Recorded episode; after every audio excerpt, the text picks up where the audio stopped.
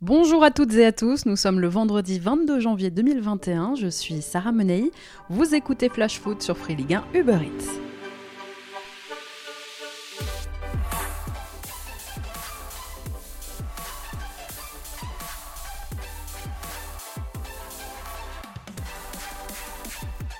C'est le casse du mercato. Je suis olympien. Après de longues semaines de négociations, l'Olympique de Marseille a annoncé hier soir l'arrivée de Milik, M'obligez pas à prononcer son prénom, faut d'abord que je m'entraîne. Le Polonais a passé sa visite médicale hier après-midi à la commanderie avant de signer en fin de soirée. Courtisé un temps par la Roma et par la Juve, c'est finalement ce transfert hivernal à Marseille qui arrange tout le monde. Qui l'aurait cru Le club d'Aurelio de Laurentiis, en conflit avec son joueur, lui trouve une porte de sortie autre que chez l'ennemi turinois. Le joueur, lui, va pouvoir retrouver du temps de jeu avant l'Euro et quitter définitivement Naples l'été prochain. Et Marseille eh bien, récupère un attaquant de classe mondiale. Coût de l'opération, un prêt de 18 mois avec option d'achat quasi obligatoire qui coûterait à l'OM 8 millions d'euros plus 4 de bonus et un pourcentage à la revente estimé à 20% pour le Napoli.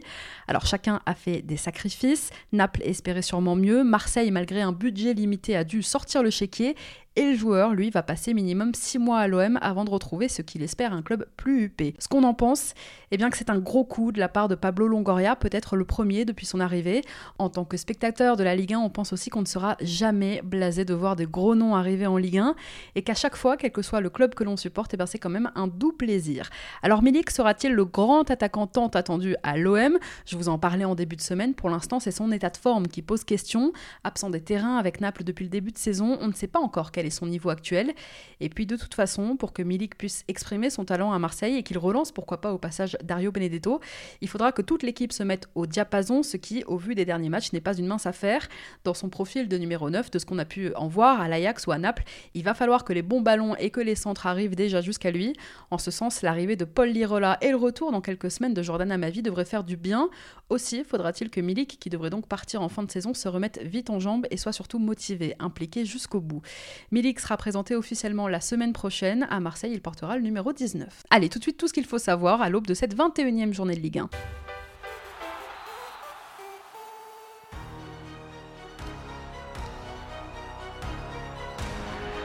Comme la semaine dernière, ce sont 9 et non pas 10 matchs qui vous attendent ce week-end, Nîmes-Lorient ayant été reporté pour cause de coronavirus. La 21e journée de Ligue 1 débute ce soir et ce sont le Paris Saint-Germain et Montpellier qui ouvrent le bal, une affiche prometteuse. C'est dans le siège de nouveau leader du championnat que le PSG reçoit ce soir un Montpellier dans le dur depuis quelques semaines. Le MHSC reste sur une série de 6 matchs sans victoire, la dernière victoire des Montpellierins en championnat remontant déjà au 12 décembre. Paris de son côté doit l'emporter au risque de voir Lille les rattraper au classement ce week-end. L'objectif donc pour les Parisiens, enchaîner une quatrième victoire consécutive et mettre la pression sur ses concurrents directs au classement. Alors ce soir, Mauricio Pochettino, sorti de l'isolement, pourrait peut-être être de retour sur le banc parisien au parc. Côté compo, pour une fois, le coach argentin disposera d'un groupe assez large, avec seulement Bernat, Herrera et Dagba d'indisponibles. À noter les retours de Rafinha et de Thilo Kerrer. Presnel Kimpembe fera lui son retour titulaire dans le 11 pour accompagner Marquinhos en charnière. Pochettino pourrait ce soir réinstaller son 4-2-3-1. Marco Verratti, qui avait avancé d'un cran dernières semaine, utilisé en 10 par Pochettino en l'absence de Neymar, devrait ce soir reculer pour laisser sa place aux Brésiliens et se remettre en double pivot avec Paredes, un binôme déjà à l'œuvre la semaine dernière contre Angers. Devant les trois fantastiques, Kylian Mbappé, Angel Di Maria devrait animer les couloirs et Mauro Icardi devrait être titulaire en pointe au détriment de Moiskin. Côté Montpellierin, ce sera sans Andy Delors. Michel Derzakarian devra se priver ce soir de son meilleur buteur, blessé aux ischios cette semaine à l'entraînement et qui aura décidément cette saison raté les deux matchs de championnat face au PSG. Devant, c'est donc son compère Gaëtan Laborde qui pourrait ce soir être épaulé par Stéphie Mavididi. Au milieu, Jordan Ferry suspendu. C'est TJ Savanier qui lui est bien de retour, qui sera aligné aux côtés de Damien Le Talec et de Florent Mollet qui sont pressentis pour débuter. Derrière, le coach Héroltais mise sur la traditionnelle défense à 3 en charnière avec Daniel Congré, le retour de Torino Hilton titulaire et Pedro Mendes, Junior Sambia et Milailo Ristic sur les côtés. PSG Montpellier, coup d'envoi 21h. Les autres rencontres qui vous attendent maintenant ce week-end en Ligue 1, samedi 17h, c'est Lens qui reçoit l'OGC Nice, des Lensois 7e à l'aube de cette 21e journée qui ont enfoncé l'OM en milieu de semaine, et un Francaise qui devrait faire un peu tourner demain. Je vous en parlais cette semaine, Loïc Badet et Corentin Jean sont trop courts pour reprendre. En revanche, le Racing récupère son capitaine Yannick Cahuzac, suspendu pour le match face à Marseille. Du côté des Aiglons, on est sur une dynamique assez effrayante avec une petite victoire seulement sur les 14 derniers matchs, toutes compétitions confondues, 12 buts encaissés sur les 5 dernières rencontre et une 14e place au classement. Aujourd'hui, Adrian Ocea doit en plus se priver d'absents de marque, Dante bien sûr, mais aussi Danilo, Morgan Schneiderlin et Ronnie Lopez, tous à l'infirmerie pas facile de sortir de la crise dans ces conditions. Je vous en parlais jeudi soir, quelques ultras sont venus rencontrer et mettre la pression au staff du Roumain et à quelques joueurs niçois. On verra demain si leur message a été entendu. Demain soir, 21h, c'est un match entre l'AS Monaco et Marseille qui vous attend. Deux équipes aux dynamiques actuelles complètement opposées. D'un côté, Monaco, pour qui tout va bien dans le meilleur des mondes. Quatrième au classement, à 4 points du podium. Les Monégasques sont sur une série de 3 victoires consécutives, 11 buts inscrits en 3 matchs. Kevin Volland est en grande forme. La semaine dernière à Montpellier, on a retrouvé en plus Wissam Ben. Et pour cette rencontre face à Marseille, eh bien Nico Kovac dispose de la quasi-totalité de son effectif. que Fabregas devrait faire son retour. Gelson Martins absent la semaine dernière à la Mosson est lui aussi attendu. Et côté finance, ça va, merci.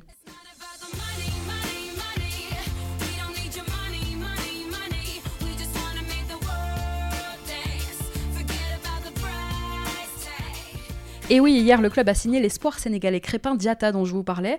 Le joueur de 21 ans arrive du FC Bruges. Il a signé à Monaco pour 16 millions d'euros. En championnat belge cette saison, Diata avait inscrit 10 buts en 19 matchs. Bref, tout roule sur le rocher. Et puis de l'autre côté, eh bien, il y a Marseille. Marseille qui a perdu au Vélodrome face à la Lanterne Rouge nimoise la semaine dernière et qui a perdu face au promu Lensois en milieu de semaine. Troisième défaite consécutive, toute compétition confondue, juste après un triste match nul contre Dijon en championnat. C'est la crise. Les Marseillais se font rattraper au classement et ne sont pas loin d'être out de la course à l'Europe. Les supporters sont en colère et en plus le milieu de l'OM est décimé. Pape Gay s'est blessé mercredi. À ses côtés plane une grosse incertitude aussi ce week-end sur la présence de Valentin Rongier, sorti lui peu avant la mi-temps mercredi face à Lens. Et Boubacar Camara est sans doute trop juste. Derrière, si Alvaro González fait son retour de suspension, Jordan Amavi est lui toujours absent, sa reprise ayant été reportée. Seule satisfaction donc en ce moment pour les supporters marseillais, l'arrivée de Milik, dont le contrat d'ailleurs à l'OM a été enregistré dans les temps de manière à ce qu'il soit qualifié pour cette rencontre. On pourrait donc peut-être le voir quelques minutes samedi. Monaco-Marseille, coup d'envoi demain 21h. Dimanche 13h, c'est Bordeaux qui reçoit Angers. Deux équipes qui se ressemblent, capables du meilleur comme du pire cette saison. Et d'ailleurs, ça se ressent au classement. Angers 8e n'a qu'un petit point d'avance sur des Girondins 9e. Bordeaux qui sort d'une semaine contrastée d'ailleurs. Une belle victoire 3-0 à Nice dimanche dernier. Mais derrière, eh bien, la grave blessure d'Otavio à l'entraînement cette semaine. La saison du Brésilien qui est touché au tendon d'Achille est terminée. En revanche, absent depuis la reprise, ce week-end, c'est le grand retour d'Atem Ben Arfa. Une bonne nouvelle pour Jean-Louis Gasset et tous ceux qui aiment le foot. Côté Angevin, on sort de ce qu'on peut appeler une défaite encourageante contre Paris, une prestation prometteuse tout du moins.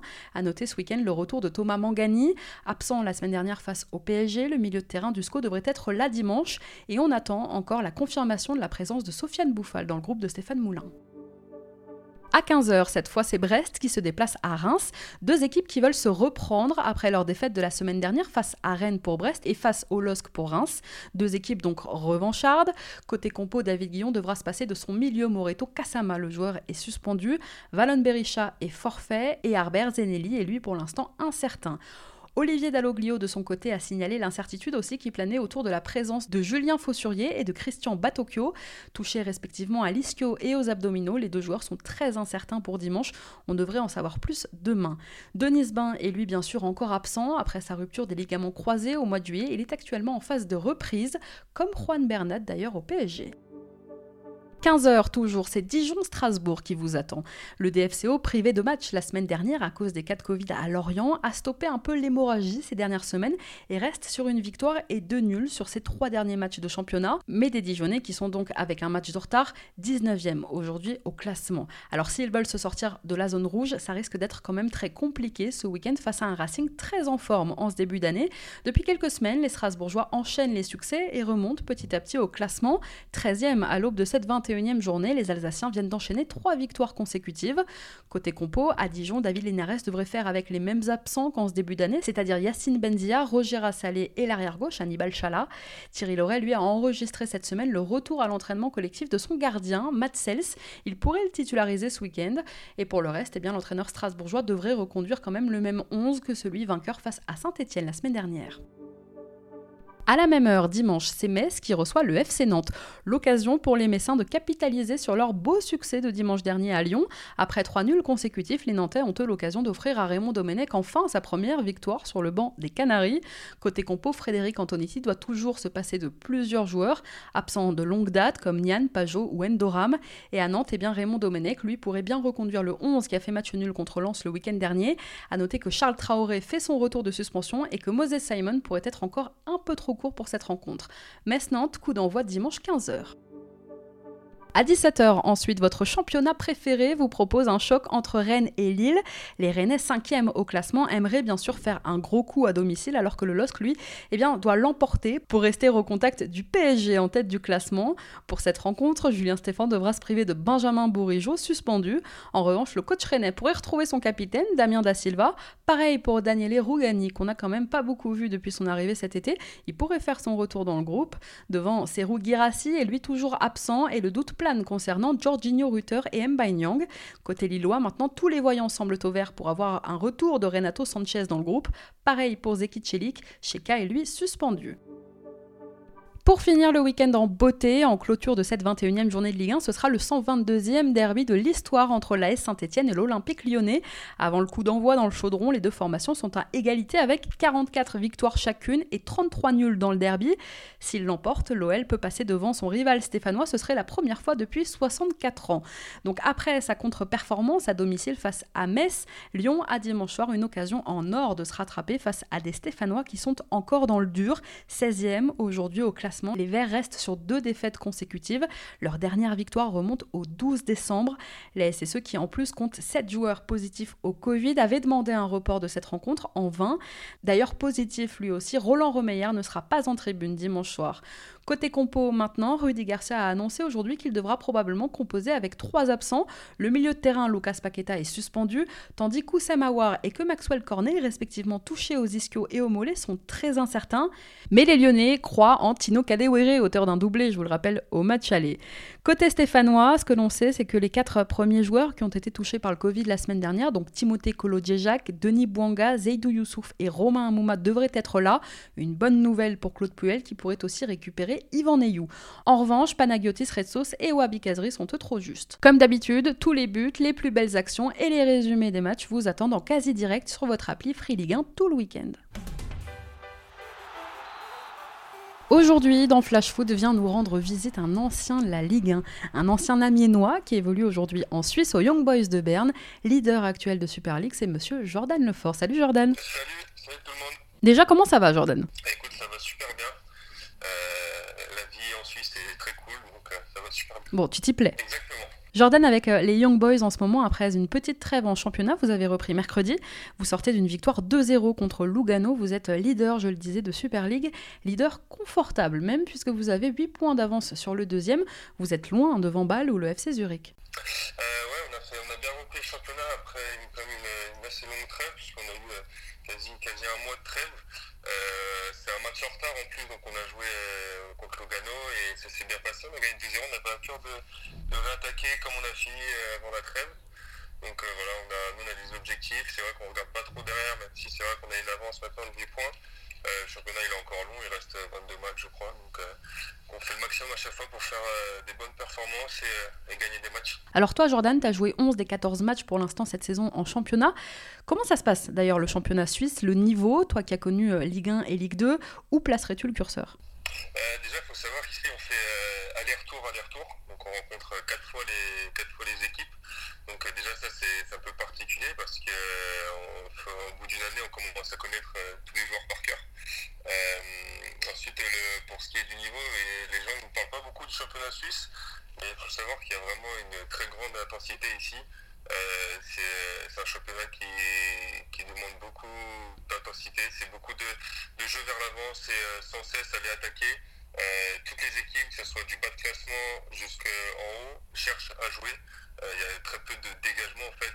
tous les tout, repart de derrière, ça essaye de jouer au foot, donc c'est vraiment très plaisant. En février dernier, Jordan, tu quittes Amiens en Ligue 1. Tu es d'abord prêté aux Young Boys avant d'y être définitivement transféré cet été. Départ un peu dans la douleur d'un club Amiens où tu avais quand même passé 9 ans. Ouais, il faut savoir que j'ai euh, mes classes à Amiens. Je suis arrivé à l'âge de 17 17-18 ans, j'ai fait le centre de formation. J'ai tout connu de, des équipes jeunes à la réserve, au national, en Ligue 2, puis en Ligue 1. Euh, je suis parti à un moment donné, donc il y a maintenant un an, où, le club, c'est vrai, était en bas de classement de, Ligue 1, jouait déjà le. Et d'un point de vue personnel, ça se passait je dirais mi figue mi raisin. C'est-à-dire qu'il y a des matchs de jouer, des matchs de jouer pas.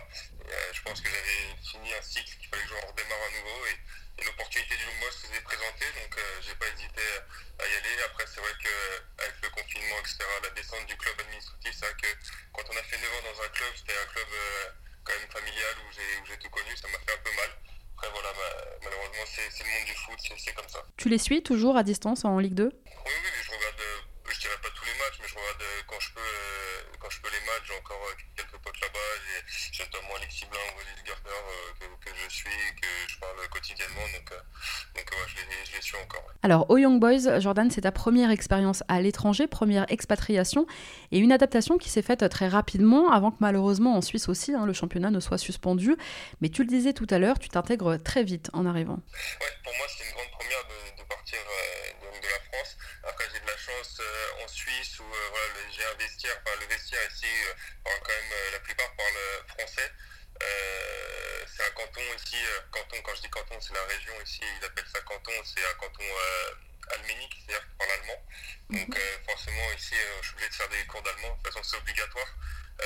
le club met à disposition, enfin hors période Covid, met à disposition un professeur pour, pour, pour les joueurs pour apprendre l'allemand. Mais l'intégration s'est bien faite parce que donc ça parlait bien français, donc j'ai pu m'intégrer assez facilement. Et, donc c'est vrai que le confinement ça a un peu fait une. ça a mis un peu un stop, mais bon, on a continué à se voir quasi tous les jours sur les, sur les ordinateurs avec Zoom notamment pour les séances collectives. Alors, tu parlais de vestiaire francophone. Quand tu arrives, déjà, il y a Guillaume Moirot qui a passé quand même 6 ans à Berne avant de quitter le club cet été pour Sion. Il t'a pris un peu sous son aile. Oui, complètement, parce que avec Mathieu Podmer et Christophe Jallet, qui sont euh, des anciens coéquipiers, euh, donc avec euh, Guillaume, et ils sont un peu mis en relation, etc., pour expliquer que, j'arrivais justement au Boys, et comme j'avais des très bons rapports avec Christophe ou Mathieu, donc Guillaume m'a tout de suite pris sous son aile, et comme c'était un grand monsieur, si, tu veux, à Berne, c'est un grand, grand monsieur, un grand, grand personnage euh, des Young Boys. Euh, il m'a tout de suite mis dans le bain, il m'a beaucoup aidé, il m'a vraiment Et encore aujourd'hui, même s'il n'est plus à Berne, il est à Sion maintenant, on reste euh, tout le temps en contact, on essaie de s'appeler toutes les semaines et on essaie de se voir dès qu'on peut. Alors tu as aujourd'hui un autre ancien aussi de la Ligue 1 à tes côtés, c'est Jordan Siebatcheux, l'ancien Rémois, ancien Rennais aussi, qui est arrivé mi-septembre. Je me suis tout de suite euh, lié d'amitié avec, parce qu'on avait, quelques amis en commun. Donc euh, cette fois, c'est moi qui ai un peu pris le rôle de Guillaume avec euh, Jordan, avec Jordi, pardon. J'ai essayé de le mettre dans les meilleures dispositions. C'est vrai que bon, c'est toujours un peu dur de s'intégrer en pleine, milieu de saison, puisqu'il arrive en septembre ou, septembre ou début octobre, donc c'est toujours un peu compliqué. Mais aujourd'hui, il a trouvé ses marques, il, a, il marque des buts et tout, donc je suis content pour lui. Pour revenir, Jordan, à tes débuts euh, en Suisse, après le premier confinement, le championnat suisse va reprendre mi-juin et à l'issue de la saison, vous faites le doublé. Tu gagnes les deux premiers titres de ta carrière, doublé Coupe Championnat. Bah, c'est quelque chose d'incroyable, c'est pour ça que malgré le, Covid, etc., j'ai vécu une année 2020 quand même euh, assez extraordinaire parce que j'ai gagné mes deux premiers titres et euh, j'ai toujours moins connu un peu l'ambiance du maintien dans, tous les clubs où surtout à Amiens et puis quand j'étais en prêt. Donc euh, c'est sûr que c'est une ambiance différente et euh, pour moi c'est quelque chose d'incroyable d'avoir gagné deux titres. C'est l'aboutissement de beaucoup de travail. Et donc euh, merci aux Young Boys, merci à l'équipe pour, m'avoir aidé à, gagner ces titres. À Amiens, Jordan, tu as bien connu Christophe Pellissier, c'est même lui qui va te lancer en pro. Il t'a apporté quoi, toi, personnellement, dans ton développement? C'est grâce à Christophe Pellissier que j'ai commencé à jouer, soit même en troisième division en national, alors que peu de, peu de coachs m'avaient fait jouer jusqu'à ce qu'il arrive. Et lui, je me souviens que dès qu'il est arrivé, dès qu'il est arrivé, il m'a fait jouer le premier match au bout de deux jours, trois jours qu'il était, qu'il était là. Donc euh, j'ai commencé à jouer à partir de ce moment-là et c'est vrai qu'après j'ai pu enchaîner en national, en Ligue 2, après je suis parti en prêt, je suis revenu en Ligue 1 et il m'a encore fait jouer. Donc euh, c'est un peu, je dirais entre guillemets, grâce à lui que j'en suis là aussi aujourd'hui. Euh, après il faut savoir qu'on avait une relation proche, plus, enfin plus ou moins proche. c'était un peu une relation père-fils dans le sens où euh, voilà, il me faisait jouer, mais des fois aussi il me faisait pas jouer, pour des raisons que je ne connais pas encore aujourd'hui, mais ça c'est le, c'est la vie d'un footballeur. mais, il m'a apporté beaucoup sur, l'exigence du haut niveau. C'était un, un, coach qui est perfectionniste, donc sur l'approche des matchs, sur l'approche de l'entraînement quotidien, il m'a beaucoup aidé et aujourd'hui je le remercie encore. D'ailleurs, en parlant de Christophe Pellissier, lui, il t'a pas mal fait jouer en charnière à l'époque à Amiens. Là, à Berne, t'évolues principalement côté gauche. Alors, question positionnement, toi qui as un profil assez polyvalent, t'es plus à l'aise en charnière ou sur un côté des matchs. Euh, ici au Young Le côté, c'est assez plaisant puisqu'on est l'équipe qui a le plus de possession dans le championnat suisse, donc euh, on a souvent le ballon, on se projette énormément vers l'avant, donc je me retrouve euh, à participer énormément au, au, au jeu offensif, ce qui n'était pas vraiment le cas quand je jouais à gauche à Amiens, où voilà, on était une équipe qui défendait un peu plus, donc c'est très plaisant de, jouer sur le côté ici au Young Boys, mais j'adore aussi jouer dans l'axe et je pense que par rapport à mes aptitudes physiques et techniques, c'est vrai que je pense que je suis meilleur dans l'axe. Maintenant, euh, maintenant à, gauche, j'essaie de faire le, le, travail et le coach me fait confiance à ce poste-là. C'est-à-dire que j'arrive à faire de bonnes performances. Et donc, les deux postes ici sont plaisants à jouer. J'en reviens à, Christophe Pellissier, mais tu as vu qu'il était en, en, difficulté cette saison avec euh, son promu Lorienté. Il les a fait monter en, en, Ligue 1 la saison dernière et cette première saison, et eh bien justement en Ligue 1, est difficile. Ils sont lanterne rouge aujourd'hui. Ouais, je regarde, euh, je regarde euh, le championnat, je regarde aussi euh, donc forcément Lorient. je sais qu'aujourd'hui ils sont, bah, ils sont derniers d'ailleurs. Je pense qu'ils sont, je crois qu'ils sont derniers. Après, il faut savoir que voilà, c'est Christophe Lucie, c'est un coach qui ne lâchera jamais avant, avant la fin. Et nous, avec Amiens, les deux trois maintiens qu'il fait avec Amiens en Ligue 1, les trois maintiens qu'il fait en Ligue 1 avec avec Amiens, il faut savoir qu'on était dans quasi les mêmes positions. Euh, au classement avant de se maintenir dans les dernières journées. Donc euh, voilà, je sais que c'est compliqué, mais j'ai confiance, euh, confiance au coach. Jordan, dans trois semaines, il y aura le retour de l'Europa League. Vous vous êtes qualifié avec les Young Boys en 16e de finale, sorti deuxième d'un groupe A dans lequel il y avait la Roma, Cluj et le CSK à Sofia.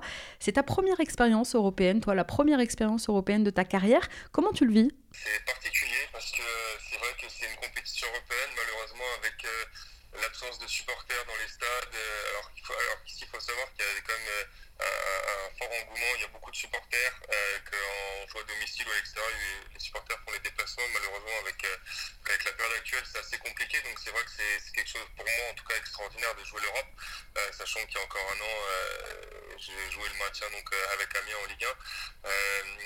Donc euh, c'est quelque chose d'extraordinaire, mais c'est vrai que cette période sans supporters, c'est quand même, euh, ça, ça, manque quelque, il manque quelque chose en fait. Et, et, mais bon, je suis très content de jouer l'Europa League et je suis, vraiment, je suis vraiment pressé de retrouver les supporters. Alors, vous avez deux matchs difficiles qui vous attendent face au Bayer Leverkusen le 18 puis le 25 février prochain. Ils sont troisième aujourd'hui en Bundesliga. Est-ce que tu les avais vus en, en poule, les deux matchs face à Nice? Alors, j'ai pas vu les matchs, mais j'ai suivi le résultat. Ils ont fait carton plein, donc... Euh, donc voilà, on sait qu'aujourd'hui, c'est une équipe euh, très en forme de la, de la Bundesliga. Euh, c'est une équipe très forte, très joueuse, très physique. Donc euh, voilà, on sait que ça va être compliqué. Maintenant, euh, maintenant voilà, nous aussi, on a une équipe qui, qui, qui aime jouer, on a des atouts physiques très intéressants. Donc, donc on va voir ce que ça donne. Ils en ont mis neuf hein, quand même en, en, deux matchs. Les Leverkusen qui avaient battu Nice 6-2 à l'aller en Allemagne et qui étaient allés s'imposer 3-2 à l'Alliance au retour. C'est quoi l'objectif euh, du club des Young Boys dans cette euh, Europa League? Alors il faut savoir ça faisait déjà 5, 5 ans qu'ils n'étaient pas sortis des phases de poule en Europa League. Euh, donc euh, là, 5 ans plus tard, on, on, arrive en 16e de finale. Donc c'est déjà un objectif qui a été rempli. Euh, maintenant, voilà, on le sait, on rencontre un cadre européen qui, qui, est en très grande forme en ce moment. Donc, euh, donc voilà, l'objectif, je pense avant tout, c'est de jouer notre football et de, de garder les valeurs euh, du club et de, prendre beaucoup de plaisir. Après, voilà, c'est un match sur un match ou deux matchs de foot, on ne sait pas ce qui peut se passer. Mais voilà, l'objectif premier, c'est de prendre beaucoup de plaisir et d'essayer de faire le maximum pour, pour, voilà, pour gagner un, un, match ou deux. Tu vas retrouver Jordan face à Leverkusen, un autre ancien de la Ligue 1, c'est Moussa Diaby, l'ancien Titi parisien qui est en grande forme en ce moment, buteur et passeur décisif encore en début de semaine face au Borussia. C'est la saison de la confirmation pour lui en Bundesliga. Ouais, ça va aller vite et euh, je, crois, je, crois, que, comme tu l'as dit, il fait une très grosse saison, même si aussi l'année dernière, je pense qu'il avait fait, il avait des, des très bonnes stats. Euh, c'est un joueur euh, qui est jeune encore et qui, qui, est parti du PSG, je pense, au bon moment. Euh, maintenant, là, je pense qu'il s'épanouit pleinement là-bas. Donc euh, voilà, ça va être un adversaire coriace, difficile, mais bon, après, il voilà, va falloir défendre correctement sur lui. Toi, personnellement, passer de la lutte pour le maintien en Ligue 1 à gagner des titres en Suisse et à jouer l'Europe, tu le disais tout à l'heure, c'est une superbe progression. Tu parles même de renaissance. Ah oui, complètement, ça a été une renaissance parce qu'à un moment donné, comme je t'expliquais, à, à Amiens, je stagnais. Je passe un cap et j'avais fini un cycle. Et c'est vrai que quand j'arrive ici, il faut se mettre dans une autre ambiance dans sa tête parce que jouer le maintien et jouer les premières places, un titre, c'est pas du tout la même approche des matchs, pas la même approche des entraînements. ici, j'ai tout de suite vu que l'exigence était beaucoup plus élevée que ce que j'ai connu à Amiens, que ce soit aux entraînements ou en match, d'un point de vue physique, technique, tactique. Donc voilà, c'est vrai qu'il y a des matchs où c'était un peu dur. Euh, après, je me suis vite acclimaté, j'ai vite pris la température. Donc voilà, c'est sûr que c'est une autre ambiance. Euh, maintenant, euh, c'est toujours plus plaisant de jouer des titres que de jouer le maintien. Et donc j'en profite aussi. Jordan, t'es lié à Berne jusqu'en 2023. Est-ce qu'il y a un championnat en particulier dans lequel tu aimerais évoluer à l'avenir? Oui, j'aimerais bien jouer en Espagne. en Espagne parce que c'est un championnat qui est technique et qui, qui, qui, joue au foot, un peu ce que je retrouve ici en Suisse. donc voilà, Ça me en plus, il fait souvent beau. Tu penses quoi d'ailleurs de la situation en France avec le flop Media Pro et les clubs qui se retrouvent bah, aujourd'hui euh, assez en danger financièrement? Euh, Je pense comme tu as dit, c'est un vrai flop. Euh, je pense qu'il y a eu beaucoup trop d'engouement quand Media Pro rachète les droits TV. malheureusement, aujourd'hui, les clubs se retrouvent dans une situation assez compliquée pour, pour, les plus petits clubs, je pense. c'est une histoire qui va durer encore pas mal de temps. Euh, et je pense que ça peut servir de leçon au football français pour, euh, pour l'avenir. Pour terminer, Jordan, j'aimerais qu'on parle de ton engagement à la SPA d'Amiens. La cause animale, est-ce que c'est quelque chose qui te tient euh, particulièrement à cœur du coup? Oui, ça me tient particulièrement à cœur et bien avant le Covid parce que on a vu pendant cette, cette enfin, pendant toujours cette période où il y a eu plusieurs confinements, où, où il y a eu beaucoup d'abandon d'animaux ou d'achats, puis d'adoption d'animaux et puis de d'abandon par, par, la suite. Donc euh, je pense qu'aujourd'hui, euh, euh, les animaux, c'est quelque chose de très important. Je parle pas que des chiens et des chats, mais, mais c'est vrai que c'est une cause qui me touche particulièrement. Et, et entre guillemets, ça me, ça me fait chier de voir autant d'animaux délaissés et, et, pour certains battus aussi. Donc voilà, c'est quelque chose que, je voulais vraiment m'engager dedans et c'est ce que j'ai fait. Donc j'espère emmener le maximum de personnes pour lutter contre, contre les abandons, contre la maltraitance animalière. T'as des animaux, toi? Non, j'ai fait le choix de ne pas avoir d'animaux justement parce que euh, avec ces déménagements assez fréquents, mhm. euh, c'est vrai que c'est toujours compliqué. Et, donc voilà, c'est un choix que, que j'ai fait de ne pas avoir d'animaux, mais, peut-être à l'avenir, quand je serai enfin installé euh, après ma carrière, sûrement, j'aurai sûrement des chiens, je pense. Merci beaucoup, Jordan.